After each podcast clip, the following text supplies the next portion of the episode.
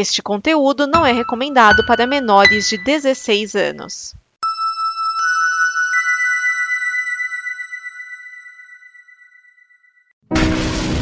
Olha só o que eu achei! Livre das conversas malditas! O Necronome conversa! Vamos abrir!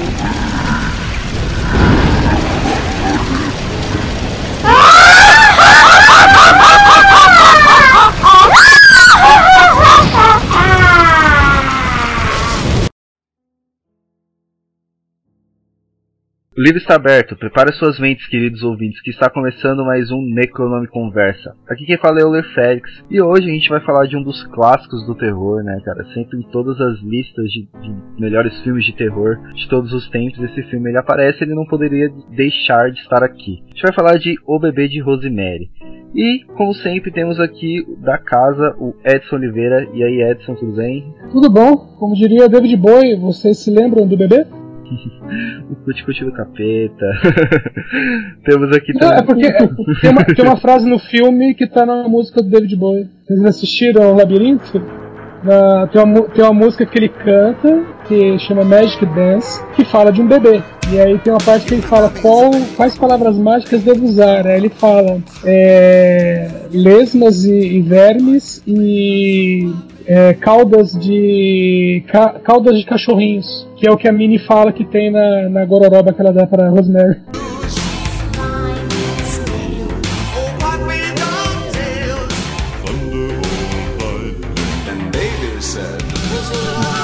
Aí ó, o multiverso do, do bebê de Rosemary. Bom, temos aqui também o João Paulo. E aí, João? Olá, galera. E aí? Bom, quem pariu o bebê que balance. que, né? Se é a mãe que pariu o bebê, é ela que cuida do bebê. É isso. É verdade. e temos aqui também o nosso convidado especial, que nem é convidado, né? Já é de casa. Que se eu não tivesse convidado ele para falar sobre este episódio, provavelmente nunca mais falaria comigo. Criaria um grupo da Discord em meu nome, né? Faria algum. É, seria... eu sei que seria mais ou menos isso, que é o Léo Oliveira. E aí, Léo? Cara, prazer estar voltando aqui para falar desse horror maravilhoso, cara, um dos meus filmes favoritos da vida. Só não é melhor do que o Iluminado, assim, pra deixar bem claro aqui. E, ó, é já, já, e, deixa eu retirar o que eu disse já. Mas maravilhoso você estar voltando aqui e obrigado por terem me aguardado nesse atraso gigantesco que eu dei aqui antes da gravação. Desculpa.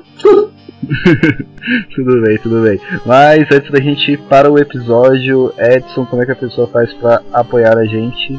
Se você está ouvindo nosso programa e está gostando do que está ouvindo e quer apoiar a gente, você pode entrar no apoia.se combo para ajudar a gente em reais, ou então entrar no patreon.com combo para ajudar em dólares. Tá? Lembrando sempre que o combo é com K. Isso. E João, para a pessoa entrar em contato com a gente, seguir nas redes sociais.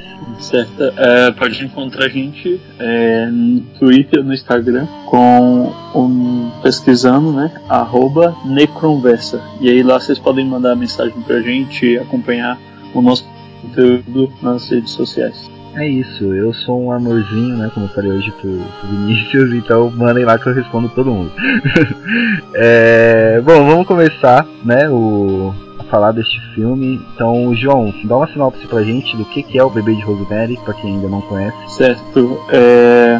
Rosemary e Guy, eles formam um casal é, na trama e estão à procura de um apartamento na cidade de Nova York. É, ao encontrarem um apartamento que gostaram, os dois se mudam para o apartamento e depois conhecem um casal de velhinhos que são os vizinhos, que são seus vizinhos de, de parede, é, daquele, daquele mesmo andar. É, logo em seguida, um, é, o, o, casal eles presenciam um suicídio de uma moça que morava com esses velhinhos e depois disso algumas coisas estranhas começaram a acontecer. É, Rosemary começa a suspeitar que os velhinhos querem fazer mal a ela e depois ela descobre que está grávida e aí depois ela pensa e começou a suspeitar que os velhinhos estão fazendo mal, uh, querem fazer mal a ela ou tomar o seu bebê. E aí depois ela acaba desconfiando do marido por conta de vários problemas que passam. E aí depois ela descobre uma coisa bem. É, bem, como posso dizer, uma coisa bem estrondosa sobre o marido dela. E perturbadora, aí, né, a gente cara? vai descobrir.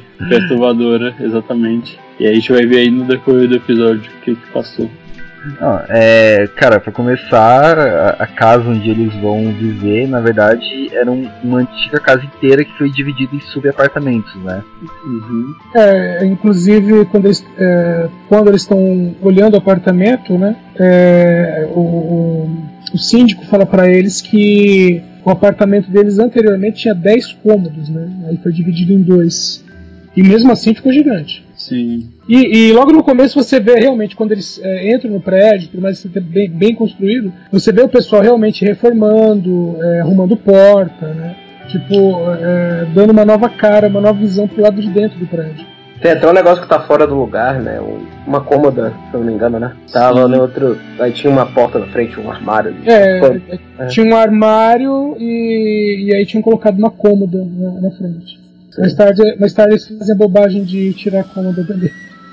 É verdade, é verdade. Esse armário, ele. É, onde esse armário ele estava colocado, né? Depois era onde eles entraram no final para pegar ela, não foi? Foi, é, era a passagem entre os dois apartamentos. A parte de trás do armário, na verdade, era uma passagem para outro apartamento. Não é falado se a antiga inquilina ela tava suspeitando de alguma coisa, ou, ou ele fala alguma coisa. Dá a entender que, que é, tinha alguma coisa, né? Mas é alguma coisa. Não, é, é, é, comentado que eles falam o seguinte: que a antiga inquilina, é, inclusive na parte que eles falam que ela tinha um herbário, né? Que ela, ela criava ervas, ela cultivava ervas. E aí fala que ela cultivava ervas justamente para os vizinhos. Então, tipo, você entendia que eles eram amigos. Aí fala assim que eles, eles é, entraram em desavença e ela parou de cuidar dessas ervas. Então, o que dá a entender, entre aspas, que ela fazia parte da seita, junto com o Castevetes lá, e ela saiu. Né? Foi quando ela parou de fazer erva para eles. E provavelmente por isso que ela morreu também. Durante o filme teve duas mortes, né? Tipo, em, que é a da. Uma morte, na verdade, né? Que é a da menina, né? E, e antes, né?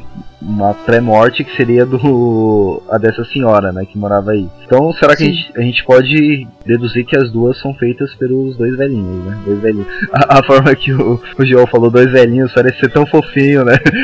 É, também tem outro também que é o amigo dela. O amigo É, o- dela que morre no hospital, que fica em coma. Ele fica doente por três meses e morre. Então, É, a, é. a, a da menina, né, ela, na verdade, ela, ela se suicidou, né? A Aham. Terry. Dá a entender, pelo, pelo fato de ela estar com, com o amuleto lá, né, que da Minnie, dá a entender que eles queriam que ela fosse a mãe né, da, da criança. E quando ela entendeu o que estava acontecendo, ela se matou. Aliás, tem tem um jogo que a primeira vez que ela encontra a Rosemary, a Rosemary olha pra ela e fala assim: Nossa, eu pensei que você fosse a Victoria Vetri, né, que é uma atriz. E ela responde: Ah, muita gente diz isso. O detalhe é que ela era a Victoria Vetri, É, só que, só que ela tá usando outro nome. Ah, que doido, não sabia. Legal. É, o- o- se você olhar nos créditos, o nome dela tá como Angela Dorian. E ela só usou Uhum. nesse filme. Caralho, que foda. É, e aí a mina, "Ah, você parece a Vitória Vetri, ah, muita gente fala isso. E detalhe, é, o filme é de 68 e a Vitória Vetri tinha sido na Playboy em 67. Olha, eu tenho uma, uma história um pouco curiosa com esse filme, porque é, eu sempre fui, eu cresci apaixonado por terror, né? Desde criança eu acompanhei. E esse filme, eu tinha aquele, sabe aquele filme que se torna um mito pra você? Que quando falam o nome do filme você fala, caralho, esse filme, sabe? O meu pai, ele me dava medos com esse filme? Ele sempre falou que o filme mais assustador que ele já viu na vida dele foi o bebê de Rosemary. Tanto que eu, tive outras diversas oportunidades de assistir esse filme antes do, do momento que eu vi, só que eu, eu não via por aquele certo cagaço do que, que poderia vir, sabe? Eu demorei muito para assistir esse filme, mas quando eu assisti eu entendi o porquê que o meu pai ficou tão assustado com ele. Ele sempre diz que esse bebê de Rosemary é um dos filmes, é o filme mais assustador que ele já viu, né? E esse negócio de mudança de casa, porque ele se trata disso, né? Eu acho muito legal como que a direção constrói o apartamento em si, né, cara? Porque ele, ele, te coloca num ambiente espaçoso e gigantesco e ao mesmo tempo que você consegue achar ele lindo, ele é um é claustrofóbico, assim, sabe? É fantástico o que ele faz na direção. É aquela questão da câmera próxima, né? E uhum. o, o, somente na, na, do meio pro final, o jeito como a Rosemary anda é como uhum. se ela uhum. andasse é, tipo, com as costas contra a parede, né?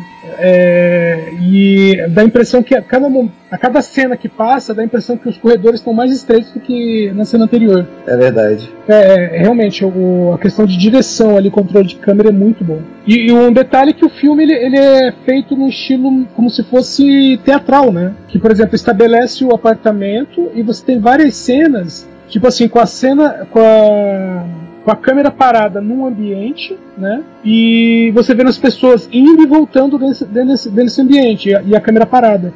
Até a cena final, quando a, a, a Rosemary, aliás, não a cena final, mas a cena do parto, né? Quando invade o apartamento, a Rosemary tranca a porta e ela fica atrás da porta. E a partir daí você tem a câmera estática e o pessoal passa por trás dela, né? É, eles entram pelo outro lado, entram, passam por trás dela, mas a cena estática que num outro filme eles dariam um close no lugar pela qual o pessoal estaria entrando, né? Tipo, sim, sim. focariam tipo no rodapé da porta para ver a porta abrindo devagarzinho, os pés entrando, né? Não, mas ali não. Eles é, deixaram a cena estática e o pessoal passando, você realmente vendo, como se fosse um teatro mesmo. É, não, não teria pra mim assim a mesma mesmo impacto que teve, né? Porque é, o impacto que tem, tipo, dela no telefone lá e as pessoas passando atrás é bem agoniante, né?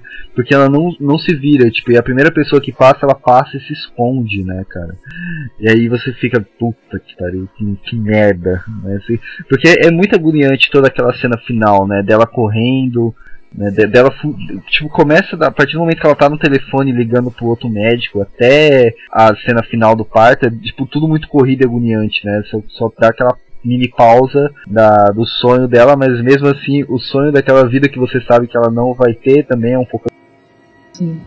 É verdade. E tem uma coisa quanto às senhorinhas, cara, porque eu, desde a primeira vez que eu vi esse filme, é porque assim, é, é, você fica meio assim de tipo, cara, tem alguma coisa errada com esses velhinhos, sabe? Você olha para eles e fala, não pode ter alguma coisa certa. Só que ao mesmo tempo rola aquele negócio, ah, deve ser coisa da minha cabeça, né? De tipo, ah, tipo, não, eu devo estar pensando, eles são velhinhos, eles não, eles não vão fazer maldade. Eles são velhinhos, são velhinhos simpáticos, sabe? Eu acho que isso, que ele constrói isso bem, de uma forma de que você fica na dúvida, mas ao mesmo tempo você sabe que eles têm alguma coisa. Sim, é, é interessante isso porque a gente, como espectador, a gente fica na mesma situação que a Rosemary, né? Tanto que tem coisas que uh, acontecem, não, não acontecem no filme, acontecem entre aspas nos bastidores do filme e que você, você pode supor, mas você não tem certeza. Né? Uma delas, por exemplo, é quando, quando o ator que estava disputando o papel com, com o Guy, né? É, quando o ator fica cego. E aí o, o Guy ganha o papel tal, não sei o que. E aí a primeira, quando ele recebe o aviso que ele vai, que ele recebeu o papel, a primeira coisa que ele fala é: vou falar com os vizinhos. É. é, é, até porque tipo a gente só, só entende que isso foi algo sobrenatural mais na frente quando tipo descobre que dá para você fazer algum mal, né, com uma pessoa desde que você tenha alguma coisa dessa pessoa, né? E daí, tipo, todas as peças começam a se encaixar, né? Porque ele tinha trocado uma gravata com Guy, né? Aí você pensa, pô, é isso. Aí quando você, quando ela lê esse texto no livro, né, que você consegue prejudicar, levar a cegueira ou até a morte, você lembra que na hora que o, o Hutz, né, era esse o nome? Eu não tô, não tô lembrado o nome é, dele. É Hutch, que ela chama ele. Hutch, isso ele quando ele vai na casa dela, ele fica sem uma luva, né? Aí você começa a juntar todas as peças de de que realmente foram eles que fizeram tudo aquilo. E, sim, e quando ela liga, né, pro, pro ator, né, que é o Baumgart, que inclusive é, a voz dele é a voz do Tony Curtis, e consta que o o Polanski ele não falou pra ela, é, tipo assim, um não sabia qual era a fala do outro, por isso que no começo tá meio desencontrado. Ela fala uma coisa e ele responde outra. É, aí ela pergunta, né, se, se por acaso ele não tinha perdido uma, alguma coisa. Ela pergunta se ele não tinha perdido. E aí ele pega e fala que tinha uma gravata, ela, ah, gravata tal. Aí ele fala, "Ah, mas eu troquei ela com o Guy. E é o momento que ela percebe que o marido dela tá realmente envolvido. E, cara, dá um, dá um ódio, não dá, cara? Dá um ódio dele, assim, quando tu vê. Eu fiquei, eu fiquei com muita raiva, assim, de tipo, quando ele vê que ele tá traindo ela nesse sentido, de que ele tá junto com o pessoal, assim. Cara, o, Na verdade, ele vendeu a mulher, ele vendeu a mulher em troca de sucesso, né? Basicamente, basicamente. o ódio. Olha, nós vamos, nós vamos pegar a tua mulher, nós vamos dar ela pra um demônio, o demônio vai estuprar a tua mulher, o demônio vai fazer um filho na tua mulher, vai passar, né, tipo, ela vai passar a noite com o coringa, e, e esse filho ah, não vai ser de vocês. E o outro vira e fala, pra mim tá tudo bem. Meu, é muito errado. Ah, não, o, Contanto que eu tenha meu emprego, né? Contanto que eu seja um ator conhecido, tá valendo. Basicamente é isso. É, o ódio, o ódio pra mim dele começou quando, tipo, independente de, de ter mostrado ou não essa parte, tipo, cara, na hora que ela tá dormindo e ele fala que, ah, não, eu tava com muita vontade. É isso. Acho que a gente não podia perder. É, Essa cena. verdade. Aí eu falei, ah, filha da puta, velho. na hora. assim. É, é, é. Meu, Começa aí, né? Você fala, não, você fala assim, ah, ah, ele fala que tá com. Meu, mas, tipo, você tinha visto a cena anterior, apesar que, né, é, dependendo de como você vê, você pode achar que fazia parte do sonho dela, né? É, mas você vendo a cena anterior, cara, faz o que quiser com a minha mulher desde que eu tenha dinheiro. É, e eles. Mas, é, essa questão em todo o filme, por exemplo, eles falam. Eles falam que. é, é, Eles não. O Rosemary fala que ele, por ser ator e tal, ele, ele é muito egocêntrico. Então é só, tipo, meio que pra justificar isso. Que ele é um cara egocêntrico e, e que, claro, ele trocaria a mulher dele pra ter fama e dinheiro. É porque ninguém usa metralhadora nesse filme, né? A cena que ela pega a faca no final, ele vai pegar a metralhadora, né? É verdade. Mas esse filme tem cenas muito icônicas né, no cinema, né? E eu acho que a cena da. Digamos que a, a consumação ali do ato, né? É uma das cenas mais icônicas do cinema. E o final, né? Que Sim. muita gente até hoje acredita que viu o rosto do capeta ali, né? Só que não viu, teoricamente não viu.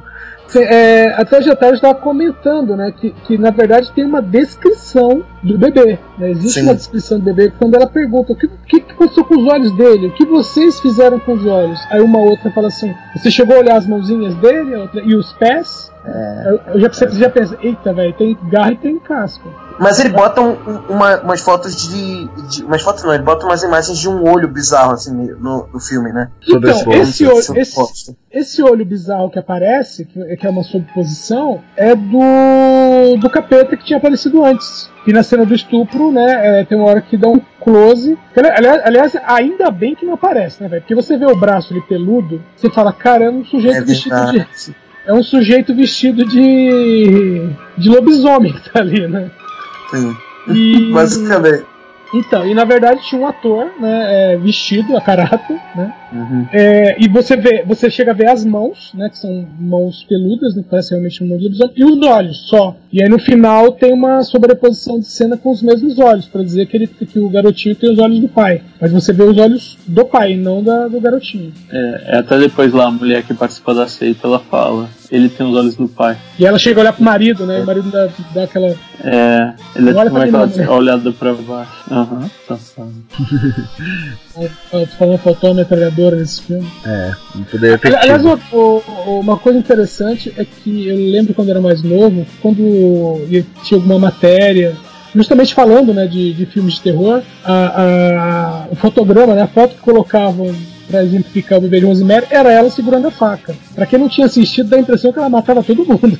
É verdade, verdade. Como se ela fosse assassina. É, eu lembro de uma coisa, eu, eu não sentia como se ela fosse assassina, mas que era uma coisa tipo pânico, sabe? Sim. De que, que ela estivesse correndo atrás do assassino com a faca, sabe? E que, É, pra quem não, não, não- não tinha assistido o filme, a impressão que dava é, é como falar, ah, bebê de Rosemary. Ah, é, um grupo de satanistas que é o bebê da mulher. Aí você ente- dá a impressão, dava a impressão de que ela tinha um bebê e que um grupo de satanistas estava tentando tomar o bebê que ela já tinha. Ou que, Porque no, a ce- ou que no mínimo não. ela já estaria grávida, né? Não que, tipo, eles iam fazer um filho nela, né, cara? Tipo, é, é, que é muito mais pesado. né? Você acreditando que ela já tem um bebê, o bebê vai ser roubado, é uma coisa. Agora, depois você saber que né, vão permitir que um demônio faça um filho nela e depois o bebê seja roubado, cara, duas vezes mais pesado. Então, e nessa cena com a faca, ela é, é pós-parto, né? Então ela tá magra. Por isso passava essa impressão, pra quem não tinha visto o filme. Uma coisa que eu queria falar, né, da, dessa cena que o Léo tinha comentado, é. Primeiro que, tipo, meio que tudo deu errado, né? Não era pra ela ter visto nada, nem nada daquilo, porque ela não comeu aquele. aquele bolo no, na xícara, né? Que, ele- que a, O, o Mousse. o mousse, isso, né? Ela não O, o, o mouse, né? Como diz a Minnie, isso. Não comeu o mouse, né? O, o mousse na. Ela não comeu, né? Ela comeu um pouquinho depois fingiu. Aí ela desmaiou. E depois ela teve, tipo, alguns. Ela ficou vendo, né? Tudo aquilo que tava acontecendo, né? Tipo, tendo, acordando, vendo, dormindo, depois acordando de novo, né? Sim. E outra coisa, né, que tá até aqui na nossa pauta, que é o, o grande conhecido, né, cara, satanista Anton LaVey, ele ajudou, né, nessa A cena da, da invocação. da invocação, sim, A cena do estupro. é, E, e também na, na questão da, das palavras que eles usavam, usaram na, ali durante o, o ritual, vamos dizer assim. É, o Lavey era o fundador da igreja satânica, né? É, o, o, ele foi fundador da chamada primeira igreja de Satã do mundo. Acho que ele já é falecido já. Sim, ele morreu em 97. é, você vê que o Polanski, ele realmente foi atrás do negócio pra fazer, né, cara, pegou o LaVey, na, naquela época ele tava bem mais em voga, né, do que ultimamente, Não, então, é, é- é- é- os anos 60, é, além de todo psicodelismo, ele foi conhecido por, é, por várias. Inclusive, se vocês forem ver até é, algumas. eu vou chamar de seitas evangélicas, assim, aquelas mais. vamos dizer assim, mais místicas. Foram criadas nos anos 60, né? O que o pessoal conhece hoje em dia. Então teve muita coisa. Nos, teve- é, é meio que onda, sabe? Então teve uma onda é, ali na virada do século XIX para o século XX. Teve uma outra onda em 1920. é, acho que por conta da até do da Grande Depressão, né? No, nos anos, no final dos anos 20, ali, começo dos anos 30, é, deu uma parada e quando chega ali 40, teve em 40, 50, não lembro, mas em 60 teve de novo. Né? Então, é, que até a pessoa fala, ah, é um, um, eles chamam de avivamento né? religioso. Só que funciona mas só para um lado, sabe? Não é só seitas cristãs que são criadas, vem seita de todo tipo. E a igreja satanista, ela tinha sido fundada, né, em termos, em 66. Então estava bem alta, né? E o, apesar de, né, assim, oh meu Deus, né, igreja satanista, o próprio Anton LaVey ele falava depois que era meio que uma brincadeira, entendeu? Não era uma coisa para ser levada a sério. Até você, até porque, né, na verdade, se você for ver é, os preceitos lá da Bíblia, a sânica deles lá, é muito mais uma questão individualista, né, do que tipo, uma questão voltada por, para o ser humano. Tinha muito mais a ver com com, com os preceitos do Crowley, e que já não eram novos também, tinha mais a ver com Crowley do que com a com, com Satã propriamente dito, entende? Porque assim, a, porque assim, a ideia do cristianismo não é, é- aí entra naquela coisa não o cristianismo que Jesus pregou, mas a ideia do cristianismo é que entre aspas você deixa de ser para você para ser para os outros. Monetaria, monetariamente falando, você deixa de ter o seu dinheiro e entrega o seu dinheiro para a igreja. Basicamente é isso. Tá, lógico, existem outros preceitos, mas é, a maioria das pessoas que fundam igrejas, realmente, eles não estão preocupados para onde vai sua alma, eles estão preocupados para onde vai o seu dinheiro. É, e- então, assim, então, a, tanto né, a, vamos dizer assim, a, a seita do Crowley quanto a, a, a, igreja satânica do Anton LaVey, ela tinha essa coisa que não, não é de ser egoísta, mas é de se preocupar, tipo assim, com você. E isso entra também com outras é, seitas herméticas, e vai falar até da, da maçonaria, por exemplo, que o, o preceito da maçonaria eu posso dizer porque eu fui convidado para fazer parte, recusei. É, que, que o preceito da maçonaria básico né, é o crescimento de todo mundo, entendeu? Então, tipo assim, se você tem, você tá numa loja maçônica, faz parte da loja maçônica, você tem um cara ali que é tipo dono de uma empresa, você é um mero funcionário de uma outra empresa qualquer. O pessoal dessa loja vai tentar equilibrar para que todos estejam mais ou menos na mesma, na mesma linha, entendeu? Então, tipo assim, quem tá embaixo vai subir, quem tá muito lá em cima, ou desce um pouquinho, ou ajuda os outros que estão embaixo. Então, a, o preceito dessas seitas é, é esse. E o da, da igreja satânica também era esse. Né? E como eu já disse, o próprio Lavey disse que né, não era para ser levado a sério. Se bem que, que é aquela coisa, né? O, o, cara inventa um negócio, fala, gente, não leva a sério, aí já é tarde demais. Já levaram a sério, é, já, é. essa altura já sacrificaram o bode. Não, mas é, é, interessante que essa é, realmente ele tem a ideia de ser anti essa ideia do, do da igreja cristã, né? De ter um, um motivo para ver. Não, o motivo é você. Ele foca muito na pessoa em si. Eu acho bem interessante o conceito, né? Para quem acha que a igreja satânica tem como objetivo idolatrar o Satã, não é. É outra coisa. É porque, por exemplo, o cristianismo prega muito a questão do de compartilhar, de estar tá todo, todo junto. E no satanismo prega muito essa questão do individual. Tanto é que acho que um das, dos mandamentos do satanismo está escrito assim, um dos, é se alguém estiver na sua casa e estiver te fazendo mal, mate-o. É tipo assim, que é, pra, é de uma coisa sua, não do coletivo. Sim. Pô, eu devia seguir mais esse mandamento. é, só um chabazinho, né, que os nossos amigos lá da Script, né, lançaram um gibi que tá bonito do Crowley. É, apoiem eles lá, né, cara. Logo mais a gente chama eles pra vir aqui pra falar um pouco deste, dessa figura, né, que o Aleister Crowley ele também merece um episódio à parte, né, cara. E inspirou muito, né, acho que muita coisa do terror, assim, eu acho que gente falar sobre. E apoiem a Script, é isso. Tem uma coisa do filme que eu acho bem interessante de comentar, que é aquele conceito do. que é um conceito bem psicótico e sinistro para filmes de terror, principalmente quando se trata de filmes de terror antigo, que é esse conceito do personagem que ele é o mal sorridente, sabe? Ele é o mal carismático, ele é o mal que fica te olhando com aquele olhar que você fala, ah, não tem como resistir, sabe? E, e eu acho isso daí aquele cenário assustador, né? Que é o mal tem muito, muitos filmes que utilizam isso de tipo, ah, aquele cara que é sempre. que tem cara de ser o bonzinho, mas quando você vai ver, ele joga o plot twist que é o bonzinho, que é. que na verdade era o mal. Tipo, é aquele conceito de Scooby-Doo da vida, sabe? Você já sabe que é porque ele é bonzinho demais pra ser verdade. Só que o que eu acho interessante é que nesse filme, mesmo após a gente descobrir a verdade, eles nunca tiram essa pose de felicidade, sabe? E isso é uma coisa assustadora do, do, da seita entendeu? Porque mesmo depois de você saber a verdade, ele não tem aquele momento cara de mal. Ele sempre faz aquela cara suave, sorridente e sempre tranquilo, nunca de uma forma, como é que pode falar, exaltada, assim. E isso é uma das coisas que mais dá medo dentro do contexto do filme, né? Porque ele junta todo o contexto de estar dentro daquela casa, porque a casa é construída para ser assustadora e tal.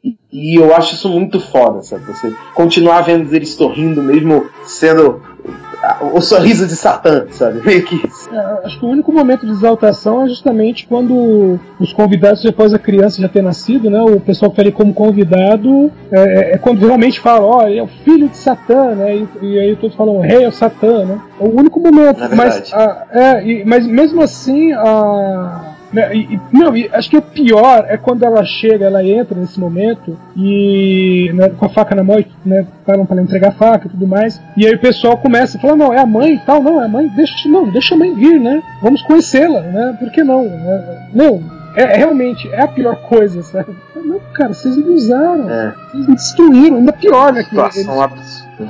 Eles chegaram a falar que a criança tinha morrido, né? É, Sim, é verdade. É, essa parte é, é, bem interessante porque a gente vê que é um bagulho bem, bem engendrado, né, cara? Um mecanismo muito grande, porque eles têm tudo. Eles têm o médico, que é, que é conhecido como um dos melhores médicos, né? Um dos melhores obstetras. E tá tudo certo pra isso acontecer, né? Pra ela achar que que ele tinha, que, que o filho dela tinha morrido. Isso é agoniante, né, cara? Eu, acho que esse filme é muito agoniante por causa disso. E é, e é de novo aquele negócio do bom terror, pelo menos pra mim, que não é tratar com sustos, cara. Esse filme nem tem susto, sabe? Ele só tem o construir a tensão, e ele consegue construir a tensão com tudo isso, com o clima. Com esse clima Sim. de bizarro, entendeu? É, a opinião que eu tenho com esse, filme é, meu, como ele consegue ser tão assustador sem mostrar praticamente nada.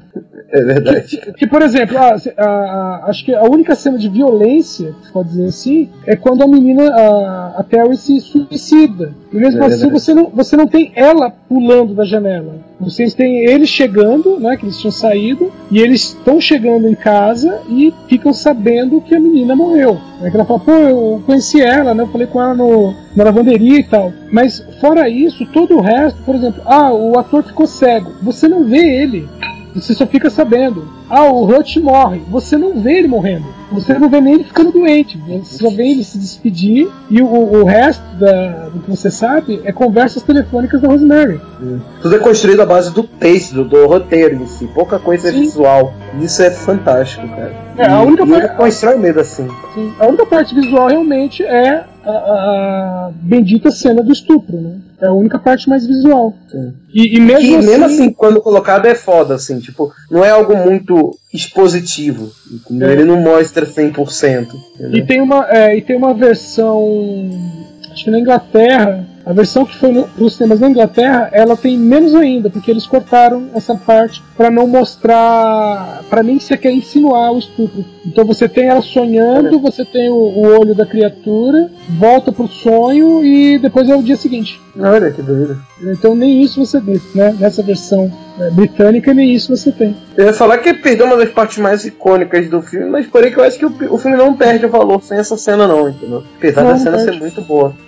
Tem uma coisa também muito bacana sobre esse filme, que é, é por exemplo, ele é- o filme todo passa sem mostrar o bebê. O único bebê só aparece em sonho, mas não é o bebê, é só um bebê do sonho da, da Rosemary. E mesmo assim, é, você sabe que tem aquele personagem vivo ali e que ele é quase um principal e não aparece. E passa o filme todo você com essa curiosidade de saber como é que é a criança, como é que vai nascer e quando chega no final você não vê. Então é tipo. E, e falam sobre o personagem e você fica meio que imaginando, mas você não, nunca ouviu. Você não vê, mas você sabe como ele é. Isso que é foda, sabe? Exatamente. Você não vê, mas você sabe perfeitamente. Não precisa ver. Porque ele já construiu aquilo tão bem na tua mente. Ele já, já escreveu tão bem, mostrando os olhos e mostrando. Quando fala os olhos do pai, aparece os olhos na tela ali. Você já imagina aquele olho. Quando fala, aqueles olhos quando fala da mão dele. Você lembra da cena lá do,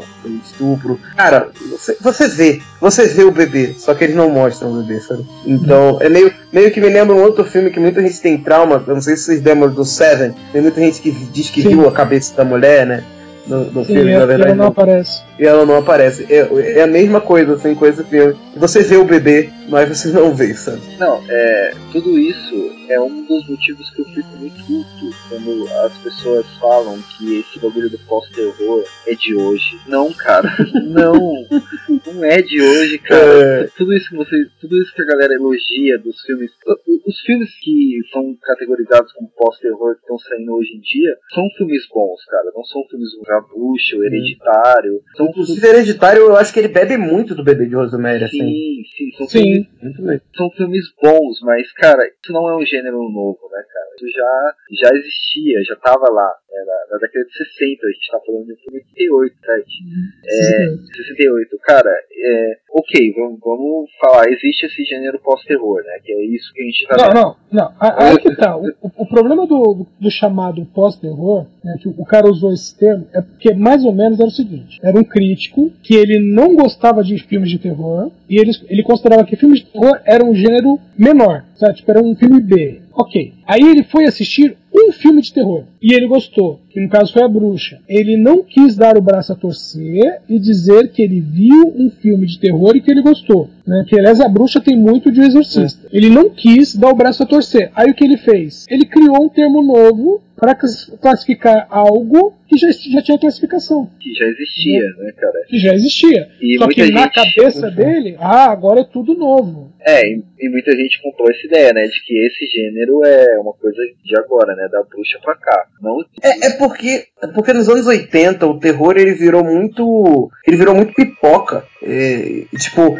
ele ficou muito focado no filme de jovens se divertir. Acho que na década de 70 não tinha tanto isso. Tinha mais filmes de terror como esse, 70, 60. Então, Então, tinha mais filme. Hum. se, se a gente for pegar é, filmes tipo de terror antigos que são assim, tipo, o próprio Exorcista mesmo. Ele, a- o Edson né, até, até falou no, no episódio que a gente fez sobre o Exorcista que até uma hora não é um filme de terror, é um filme sobre abuso, né, cara? Tipo, não acontece É nada. verdade. ele em algum tipo, mais na frente, tipo, ele não acontece nada, ele é, ele é construído, filme sem, tipo, nenhum aspecto sobrenatural que você fala, velho, isso é do mal, não. Ele vai indo, vai indo, vai indo, até um ponto que explode sobrenatural. E, cara, Inclusive, uma das cenas mais, mais marcantes do filme, ela não tá no filme original, que assim, eu, eu, eu não tinha visto Exorcista e eu me lembrava da cena dela descendo a escada toda dobrada. E ela não tá no filme original, né? Isso é bizarro, essa cena foi eh, colocada depois, se eu não me engano. Qual cena você diz? A cena dela descendo a escada dobrada, toda dobrada de costas, lembra cena? Ah, sim, no Exorcista? No Exorcista, isso. É. É, ela tá na cena, é, na versão estendida.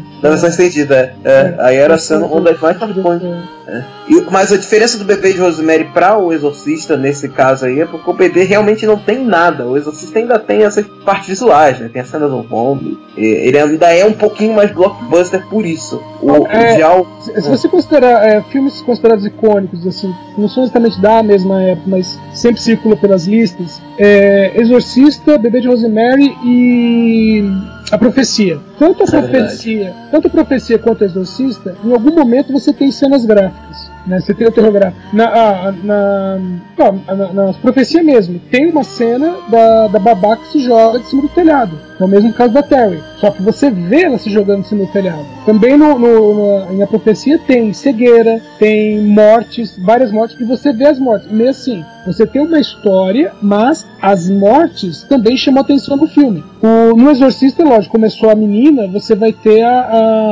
a a, a- a parte gráfica depois quando o rosto dela tá transformado, a parte cena do vômito e tudo mais. É, ela com o crucifixo, você tem essa, essa coisa gráfica. Mas no bebê de Rosemary você não tem absolutamente nada desse tipo de coisa. Exato, exatamente, cara. Inclusive, eu acho que ele é só considerado terror pela temática dele, muitas vezes. Porque muita gente pode considerar esse filme como um filme de suspense, sacou? Sim. Só que muita gente fala que ah, se tá falando de demônio, só pode ser, só pode ser terror. Essa é meio que a regra pra alguns. É, é, aí, aí entra na categoria suspense barra terror. Por quê? Porque ele é suspense o tempo todo, mas o capeta tá ali. Então, suspense barra exatamente, exatamente. Mas eu considero, por exemplo, esse filme um pouco bem de drama. Assim, ele tem um drama e um suspense. é. Ele é mais pra drama, e- drama e suspense. Aliás, esse filme tem uma coisa, porque tem algum, algumas, alguns diálogos no filme que é, ele é, é, iria para algum tipo assim de, não vou dizer comédia, mas um pouquinho de humor por parte tanto do casal principal quanto dos vizinhos. E meio que dá uma cortada. é, como se o, o- os diálogos começassem uma coisa meio leve, né? mas quando fica leve demais, meio que corta. né? Até a questão do mousse mesmo, né? Ah, a vizinha deu um mousse, ah, que legal, ah, o mousse, mousse. Ela experimenta e, putz, isso aqui tá ruim. Né? Tudo bem, existe um motivo, né? existe uma coisa dentro do filme. Mas ela, pô, isso aqui tá ruim. Então, meio assim, até o que era pra ser uma coisa bacaninha ali, né? Uma coisa simpática, que é um mousse de chocolate, se torna algo ruim. Né? Então, tipo assim, é sempre cortado é, é, esse, esse clima de.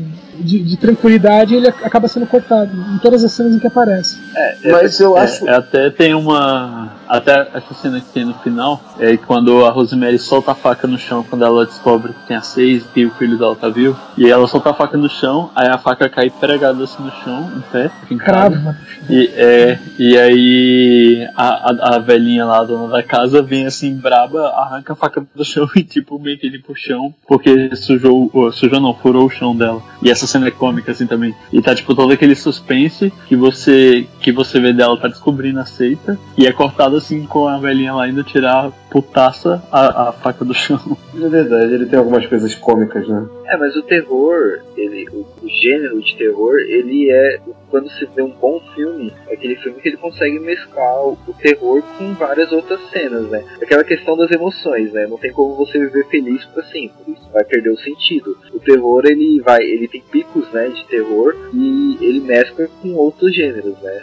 E a comédia é um que é mais comum, né, nos terrores, né, dos, dos filmes de terror. Sim. Sim, a comédia é muito usada. É muito usada e, e- e funciona bem, né? Mas esse filme, esse filme ele consegue usar esses elementos que, de forma que você. Eu acho difícil você dar risada nesse filme, porque o clima não deixa, mas ele dá aquela quebrada da expectativa pro filme não ficar tão denso. Mas mesmo assim ele continua denso pra cacete. Enfim, ele é um filme. Ele é um filme difícil de, vocês, de, de você ver. E eu acho que ele deveria um- ser um filme educativo, cara. Pra você mostrar para as crianças, para elas não aprenderem a não a se- acreditar nos velhinhos sorridentes. Que, cara, ser velho é muito sorridente, tá te dando muita atenção é porque ele quer te fuder de alguma forma. Então, cuidado, crianças.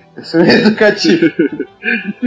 Uma analogia desse filme que eu tava tendo assim é que, por exemplo, quando é no começo, quando a Rosemary descobre que tá grávida, e aí é, parece o, o filme aquele Mother, Mother, que aí todo mundo vai visitar a casa dela, os velhinhos vão, vai todo mundo ver os amigos, só porque ela tá grávida. E aí meio que parece isso assim também no filme Mother, que todo mundo quer ir lá na casa lá do, de Jesus. Jesus É verdade. Mas É deixa eu perguntar, cê- vocês não ficam. cês- é que, sei lá, cara, é- é, eu fiquei muito incomodado quando, tipo, a primeira vez, né, que eu tava assistindo o filme, ah, é, ela tá grávida. E aí, tipo, na minha cabeça veio, caralho, ela foi falada pelo marido e ficou grávida, que merda. Eu fiquei muito incomodado com isso, cara. Eu, eu não conseguia achar isso normal, assim. Eu, eu sei que não é normal, mas eu fiquei muito incomodado. Foi uma das coisas que eu fiquei, que merda, velho, não! Não, mas incomoda. Eu mesmo fiquei pistola, assim, porque a mulher é dopada e, e depois em seguida é estuprada pelo demônio. Você fica, caraca, velho. É, é tipo, é assim, consentimento. Tudo bem eles, eles fazerem isso lá pra seita deles, mas se eles encontrassem uma mulher e falassem, olha, você quer fazer isso, isso, isso, se ela topasse, bem. Agora, se não, aí você, a mulher que nem sabe que o negócio existe, que a seita existe, é simplesmente estuprada e, e engravida do demônio. Puta que pariu. É, pode ser uma situação, no caso da Terry, por exemplo, que, que ela fala que o casal acolheu ela da rua, né? Que ela estava literalmente vivendo na calçada, né? Drogada e prostituída. E que o casal acolheu ela. É, pode ser até, né, é, vamos dizer assim, a gente é, é, fazendo aqui um exercício mental, pode até considerar que eles tenham dito para ela quais eram os planos. E por conta disso ela tenha se matado.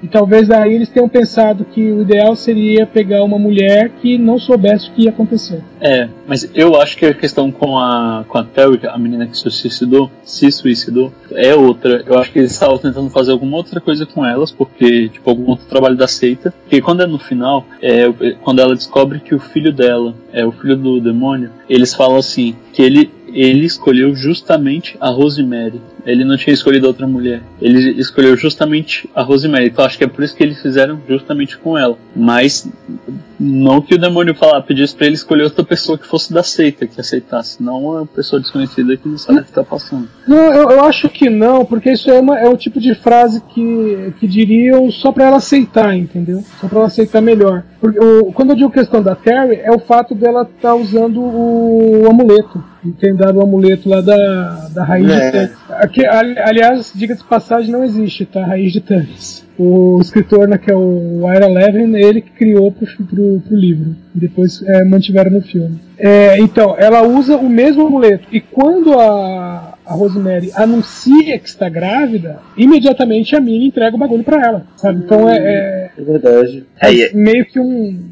um sinal ali, né? Ele falou, peraí, então você É tá grávida, você vai usar isso aqui, beleza. E a outra tava usando isso aqui, peraí, será que a outra também tava grávida? Ou Então. tinha a intenção de engravidar? Mas e a- aquele amuleto não era um sinal só dela que estava grávida, né? Tem a questão de que todo mundo daquela seita usa esse amuleto, que o médico lá, o obstetra, ele tava usando também, né? Que foi assim que ela descobriu que ele também era da seita. Não sei se vocês vão se lembrar. Não, mas o, o dele, a, a, a atendente lá fala que é a, a colônia que ele usa. Então é meio assim, é- é, cada um deles usa e cada um de uma maneira. Mas, mas como eu disse, o fato dela ter de ter colocado de ser o amuleto da Terry, de ser o mesmo amuleto, é que me fez dar- essa impressão, né, me fez ter essa impressão de que a intenção com a Terry é que ela fosse a mãe. Essa mesma, entre a- eu não gosto da, da expressão, mas é aquela rima cinematográfica, sabe? Pô, ela usa o amuleto, ela é a mãe. A anterior usava amuleto, ela também era mãe. Não, lógico, É. minha cabeça, né? Sim, sim. É, pode ser também, né? Porque, vamos convenhamos, né? A troco de quê que o casal de velhinhos ia pegar. Tudo bem que era Vitória Vetri, né? Mas que que ela pegaria Não. a mulher na rua pra, pra cuidar, né? É, tem, tem, tem que pensar assim, eles eram um casal de velhinhos, né? Ok, um casal de velhinhos, mas era um casal de velhinhos satanista que ficava fazer Satã reinar na Terra, né? Não era simplesmente dois casais de, de velhinhos, né? Só que eu, teoricamente, não sabia disso, velho. Tipo, É, eles não chegavam falando, oi, eu sou. é então, não, Satã." mas eu falo, eu falo isso que, tipo, tudo que eles estavam fazendo, independente do que que for, eu só consegui enxergar com este propósito. Era este o propósito que eles queriam fazer, não tinha outro. É, se eles pegaram a, a, a menina na rua, foi por alguma coisa da seita, assim, não tinha, não tinha nada. É, Ah. é, eu, eu acho que a, que a analogia, não, não, não analogia, mas a correlação que o Edson fez com, a, com, a- com ela é, tem grandes chances de ser corretas, né? mesmo que isso não seja explícito no, no, livro. Né? Não, o, o- livro, segundo. Eu nunca li o livro, mas segundo consta, esse é dizem que é o, o melhor filme. é, Aliás, não o melhor filme, mas a melhor adaptação de, de um livro feito para o filme. E, é, até dizem que é porque o Roman Polanski não estava acostumado a, a fazer adaptações, então ele adaptou lipsis literis praticamente. Eu, eu ainda acho que a melhor adaptação de. Eu nunca li, né? Queria, quero ler, né? Depois de ter descoberto que tem livro. Mas o do Psicose é uma adaptação nacional, assim, é realmente uma adaptação. Mas aí a gente tem que ler o Bebê de Rosemary pra saber. Ô, Léo, você tinha dito um- um- agora há pouco que o, o casal de velhinhos não chega falando que eles são satanistas, né? É, mas pelo que consta, o, o pai lá do, do cara teria feito isso e enforcaram ele, né? É por isso que eles não falam É. mais. É, é, é, é. Faz sentido, faz sentido. Eles aprenderam com, com ele, pai. É, uma coisa, quando o, o cara deixa o livro pra ela e fala que o segredo tá no nome, e ela começa a tentar embaralhar o nome do livro, vocês também ficaram, não, é o nome do, do cara, ou, ou só foi eu, assim, que eu gritando, maluco, na TV. Não, é, não eu, eu, é, logo que. Foi a primeira vez que eu assisti, inclusive, né? O cara falou, não, o nome, o, o, o nome é um anagrama, eu imediatamente já pensei, ah, ele não tá falando do livro, tá falando de uma pessoa, mas eu não, eu não fico torcendo, não. Não, não, não torcendo aqui, tipo, ela começou a ficar mocota lá, tentando coisa, eu falei, não, é, é, é, tá grifado o nome do cara, o nome do cara tá grifado, por que que você tá fazendo do livro? Entende? fiquei, eu fiquei meio assim, não, não torcendo, assim, mas tá, não, não tem necessidade de você fazer isso, perda de tempo. Cara, depois do Harry Potter e a Câmara Secreta, que, o, que o, o Tommy tem que escrever, tem que, o Tom, né, tem que escrever no ar pro Harry Potter entender que ele é o Voldemort. Você, você não, você não, não, fica surpreso com mais nada, né, cara, essas coisas. Bom, a gente deu uma. falou do filme inteiro sem ser linearmente, né? É, vocês têm mais alguma coisa pra falar que vocês acham interessante a gente tocar? Tem uma curiosidade no filme que é, tem, tem uma cena que ela tá no consultório do médico, do médico, do médico bonzinho, e ela vê uma revista Time, que na capa, a capa escura, né, preta, escrito a pergunta, Deus está morto? Né, e eu fui dar uma checada, e realmente essa revista Time, ela existe, existiu, né, e ela foi lançada em abril de 66, que é justamente é, quando se passa o filme. Né, que o filme é de 68, mas a história se passa entre 65 e 66. Que da hora, cara. Será que é uma história baseada em fatos reais? Não, mas é, Mas eu achei interessante isso. o médico bonzinho que. Assim, eu fiquei pensando muito, né, depois que assisti o filme sobre a, a reação do médico, né? que Eu fiquei, mano, é, o médico ele entregou a, a mulher pro cara que ela tava fugindo, mas ela chegou com uma história muito maluca, né, cara, pra ele, assim. Sim. Não é. Eu achei contando uma história inteira de uma vez só. Calma, Sim. velho, calma. E dá, dá pra entender a reação dele, né? Mas na hora eu fiquei, não, cara. Você, e- e, tipo, ele, ele entregou, mas Cara, depois eu parei pra pensar, falei, mano, ela chegou contando uma história daquela, no máximo ele vai pensar, cara, ela tá alucinando e isso vai fazer mal pro bebê. E, pô, ela. É, Então, tipo, você fala. ah, Eu até, tipo, fiquei pensando, será que ele fazia parte da seita também? Mas eu falei, não, mano, é questão de cuidado médico mesmo que ele deve ter feito isso. Não, mas faz todo sentido, né, cara? Porque, pô, uma pessoa chega. Se alguém chegar dizendo pra mim hoje que tem uma seita querendo. é, que engravidou ela, ela tá com um filho do capeta na barriga, eu ficaria meio suspeito, assim. Confesso que eu não acreditaria muito, né?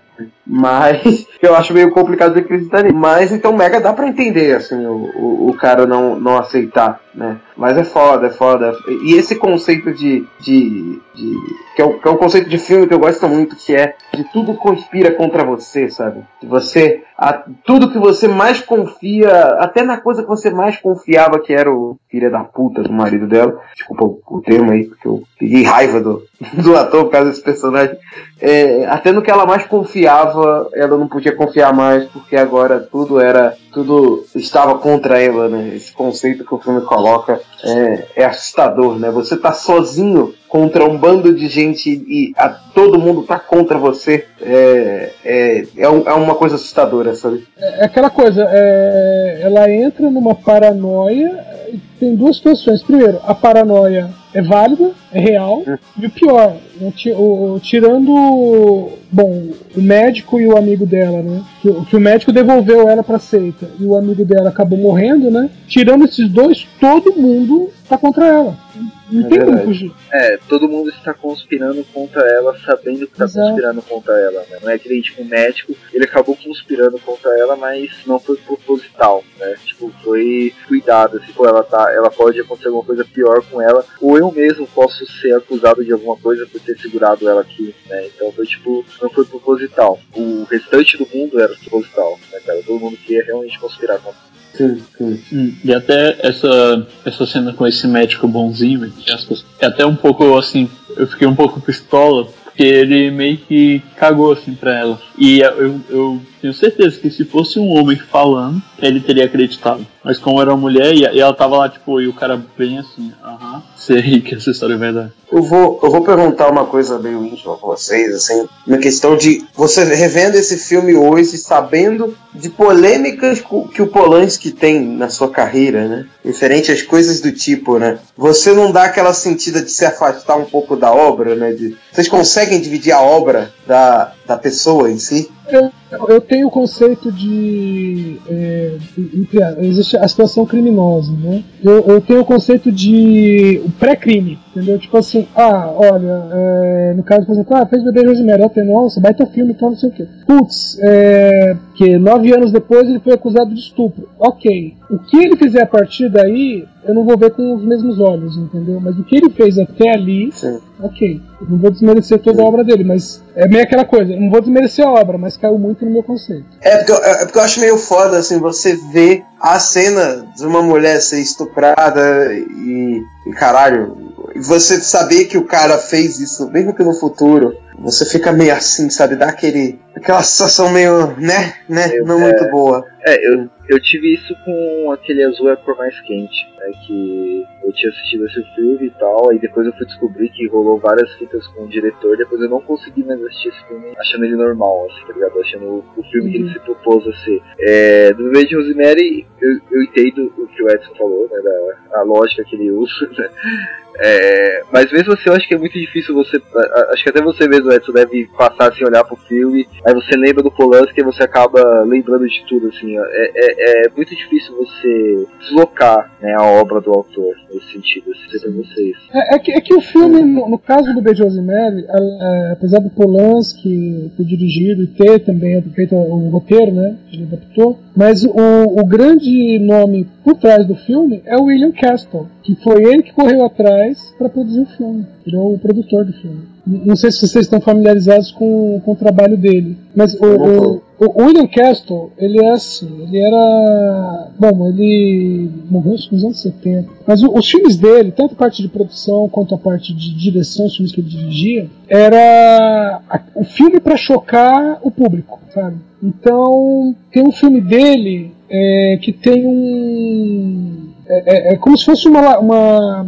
Não é lagarta, como é que chama aquilo? Uma lacraia que sai das costas do, do homem e tal, não sei o que, e mata as pessoas. E é uma coisa assim, é meio que é, essa lagarta, nessa lacraia, ela sai, uma lacraia gigante, ela sai quando o cara tá com medo, mas ele não quer expor esse medo dele, entendeu? Então é- essa lacraia é como se fosse a personificação do medo. Então, até no momento do filme, fala assim, que se o cara gritasse, sabe, tipo, se quando existisse medo, ele gritasse, colocasse isso pra fora, ele, a, a lacraia não sairia. No filme, né, pra quem foi assistir no cinema, em determinado momento, o cinema inteiro fica escuro, apagam-se as luzes, e a voz do, do William Castle, o diretor, ele começa a falar: ó, nesse momento a lacraia está em suas costas, e se você não gritar, ela não vai sair. Quando o público começava a gritar, aí a tela ficava toda branca e você via a sombra de uma lacraia passando pela tela. E o filme só Caralho! continuava, e o filme só continuava depois que as pessoas tinham gritado. Que foda, cara. Meu, é, ele fez a primeira versão de 13 Fantasmas e foi feito em 3D. Isso Foi em 60, 61. É, e foi feito em 3D. Só que ele falava que era um filme em 3D. Ele falava É. que você só veria os filmes, os filmes, só conseguiria ver os fantasmas se você usasse os óculos especiais que eram entregues na, na, na porta do cinema. E realmente, você não enxergava, do modo como foi feito, você não via os fantasmas sem os óculos 3D. Que Sabe, tipo, loucura, ele, cara. ele colo- ele colocou os fantasmas numa coloração que só podia ser vista com os óculos. Que criativo, muito bacana. Sim, então ele teve esse tipo de coisa. Agora, aí o, o interessante é que quando é, ele foi produzir o Bebê de Rosemary, a princípio era ele que ia dirigir. Uhum. E aí o pessoal que estava todo envolvido pegou e falou: Meu, é, esse filme não serve pra você. É, é. Você tem, você tem que fazer aquela coisa pá, né? Você tem que. Você tem essa coisa de mostrar pro público, de, de fazer o público é, interagir. Uma experiência diferente, né? Que... Exatamente, tipo assim, tem que ser uma coisa mais subreptícia, né? Tem que ser uma coisa mais, é, é, mais suave, assim, né? Tem que ser uma coisa mais crescente. E aí foi quando ele chamou o Polanski. E aí ele fez o. E aí, o que, que você acha? Entendi. Que foda, mas não sabia desse, E daí que cara. Então, então assim, o, o William Castle também é nome por trás disso. Aí você acaba levando mais ele. Então, Né, é. Nessas horas você bota. Mas ah, o roteiro é dele também? De- é Então, William? o, o- não, o roteiro é do Polanski adaptando o livro. Ah, adaptando o livro, ah, entendi. É, adaptação do livro. É, e, e, como já disse, já disseram que é considerado é, é, a melhor adaptação para filme. Essa, esse aí, Edson, que foi no cinema, que teve que o pessoal teve que gritar, foi no Brasil? Eu não sei como é que funcionava isso no Brasil, mas isso originalmente é nos Estados Unidos, em cinemas de lá. É, porque tem aquela coisa, né? Meu, principalmente anos 60, sei lá, o filme chegar no Brasil depois de 3, 4 anos, é meio complicado. É, mas eu sei que nos Estados Unidos tinha isso. Tanto que, é, não por conta dele, por conta do William Castle, mas até hoje tem no, nos Estados Unidos, determinados cinemas, onde o pessoal vai no cinema para interagir com o filme. Então, vou dar um exemplo. ah, isso é uma matéria que eu vi faz muito tempo. É, por exemplo, o pessoal vai assistir, sei lá, Sexta-feira 13. O pessoal vai vestido como Jason, vai vestido como, como as vítimas, entendeu? Aí, chega, e, enquanto estão assistindo o filme, tem uma cena com chuva. Todo mundo abre guarda-chuva dentro do cinema. Sabe? Quem não trouxe guarda-chuva vai se abrigar com, debaixo do, guarda-chuva de outra pessoa. E, e, lógico, não são todos os cinemas que fazem isso. Mas é um- uma coisa que existe ainda e que o William Castle é um dos precursores. legal. É, É, é, é só fazer um comentário aqui que tem, né, teve né, um- uma minissérie em dois episódios em 2014 com a Rosário Dawson. É, é, foi uma produção para televisão na Bebê de Rosemary. Eu assisti e particularmente, não, vou dizer que é uma sem vergonhice. Ah, ah, desculpa, eu falei Rosário Dawson, é a Zoe Saldanha. Eu confundo as duas. É, a Zo- a Zoe Saldanha fez a, a Rosemary. É, eu achei meio que uma sem vergonhice porque é o seguinte: são dois episódios. O primeiro episódio, você tem um. Mostra o, é o mesmo casal, né, só que é passado nos dias de hoje e. É, tem todo um aprofundamento do- dos personagens, aí mostra por que, que eles estão mudando de cidade, é, mostra eles procurando outros apartamentos, sabe? Tem toda um- uma, uma expansão do universo de Rosemary. Aí eu assisti o primeiro episódio e falei, pô, tá bem bolado, né? Tá, estão expandindo a história. O segundo episódio é só uma cópia do filme. Porque ele, ele se estabelece no apartamento no final do primeiro episódio. A partir daí, é o segundo episódio, é idêntico ao filme. Não tem, tira nada, sabe? Então não, não existe uma, uma expansão. Também assim, É. se alguém for assistir a, a minissérie, só assiste o segundo episódio, não precisa assistir o É primeiro. tipo um prequel ali, né? É, não faz diferença. Mas isso só foi feito com dois episódios? Não. Sim, é, uma minissérie em dois episódios. Ah, então acaba às vezes nem valendo muito a pena de assistir, né? Porque o filme mesmo da década de 60 é bom, tá bom, Sim, sim. tá bom. Não, como eu falei, é, é- é tão bom que na verdade fizeram uma cópia. Sim. Será que ele datou, cara, esse filme? Eu não sei. É porque eu não me incomodo de assistir coisas antigas, mas não sei se, se mostrando pros jovens de hoje em dia eles assistiriam esse filme de boa, sabe? É, é assim, todo filme mais antigo, não tem como falar assim, ah, ele é datado. Ele é datado, mas ele fala com a geração daquele tempo, dos anos 60. É um pouco mais complicado, no caso, como é, é, vamos dizer assim, um drama de terror, até dá pra aceitar. Funciona. Ele funciona ainda. Agora, é, se você pegasse, por exemplo, um filme de ficção científica, sabe? Em que usa aquela coisa de especulação, ah, de como estaria, porque tinha também muita coisa disso anos 60 e 70, né? É, então, se você pega um filme de ficção científica que fala, por exemplo, que em 68, é, né, que é o, é o ano desse filme, que diria que em 68 o homem foi para Marte. Aí você vai ver hoje e você fala, cara, mas até os cálculos que eles estão fazendo aí tá errado, entendeu? Então, tipo assim, é um filme que funciona, mas ele conversa né, com, com, com as pessoas dos anos 60. Mas ele funciona ainda. É, ele funciona também porque o, o gênero de terror, é aquilo que a gente tava falando do pós-terror aqui, né, cara? É, pra mim ele continua funcionando porque é, os mecanismos, a- os mecanismos de narrativa que, ele, que é utilizado no Bebê de Rosemary é utilizado até hoje, né, no terror.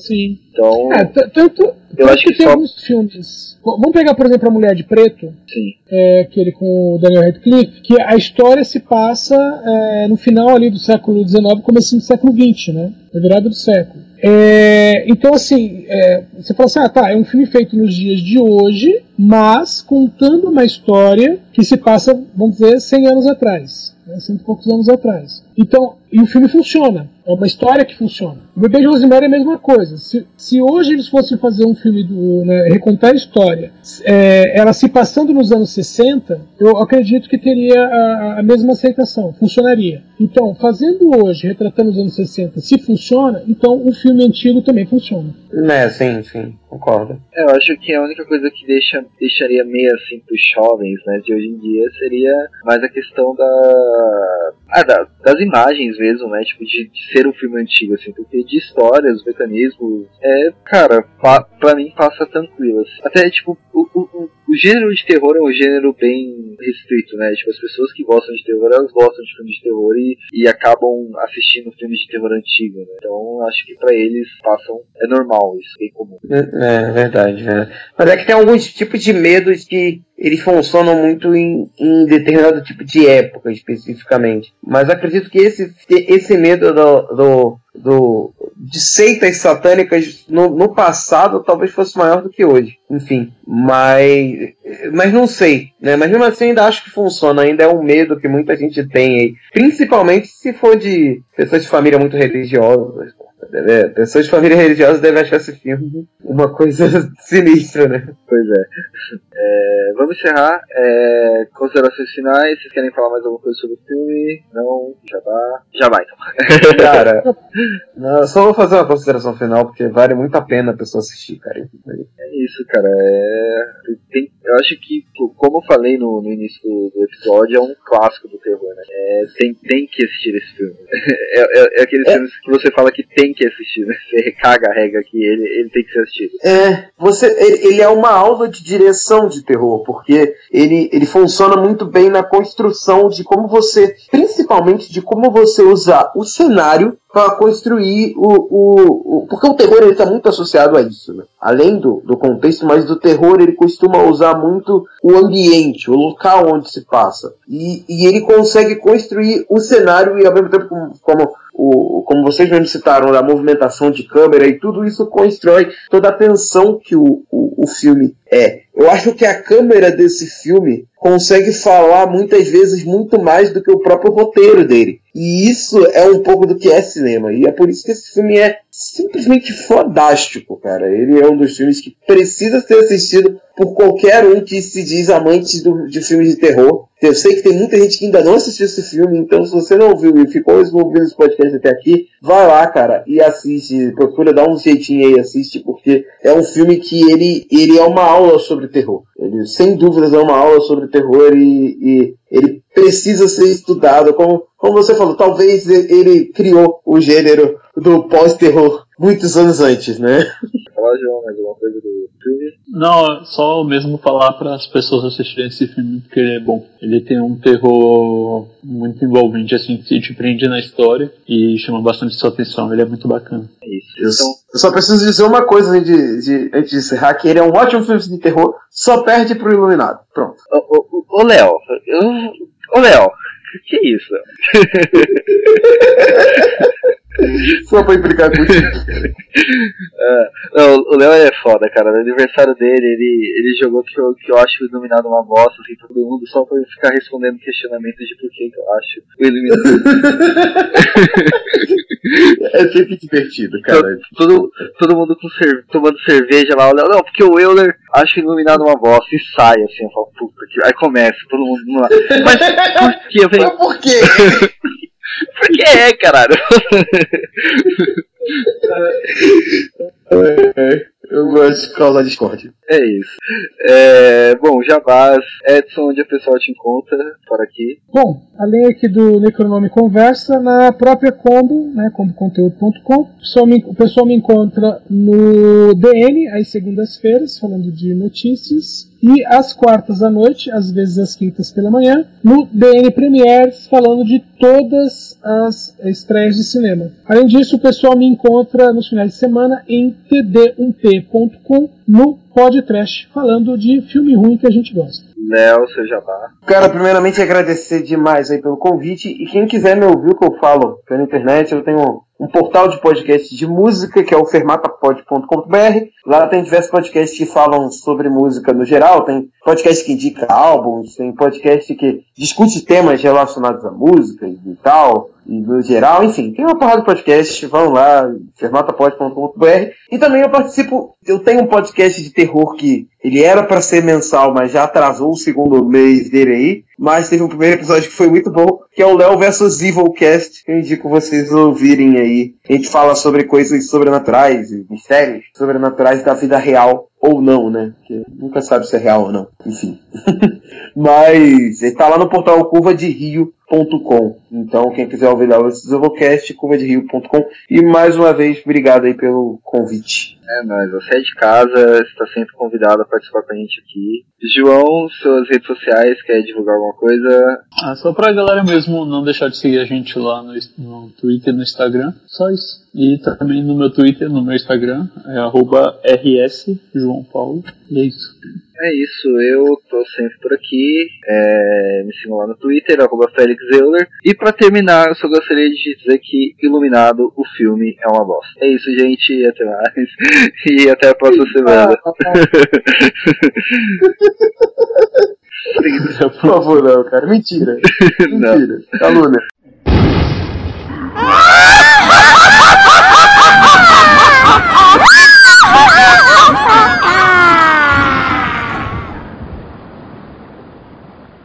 Esta é uma produção da Combo. Confira todo o conteúdo do amanhã em nosso site comboconteúdo.com.